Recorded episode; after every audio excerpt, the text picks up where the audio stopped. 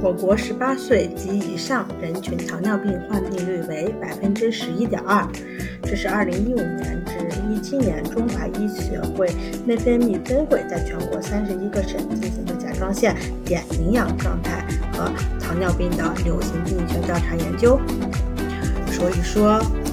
合理的饮食、像定期体检、控制体重，对我们来说是非常重要的事情。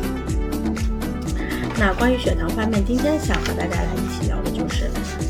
每天我们在说的随机血糖和空腹血糖，到底是指什么？嗯，随机血糖呢，是指不考虑上次用餐时间，一天中任意时间的血糖，不能用来诊断空腹血糖受损或者糖耐量降低的一个标准。空腹血糖的状态呢，是指至少八小时没有进食热量。这两个知识点你记住了吗？下期再见。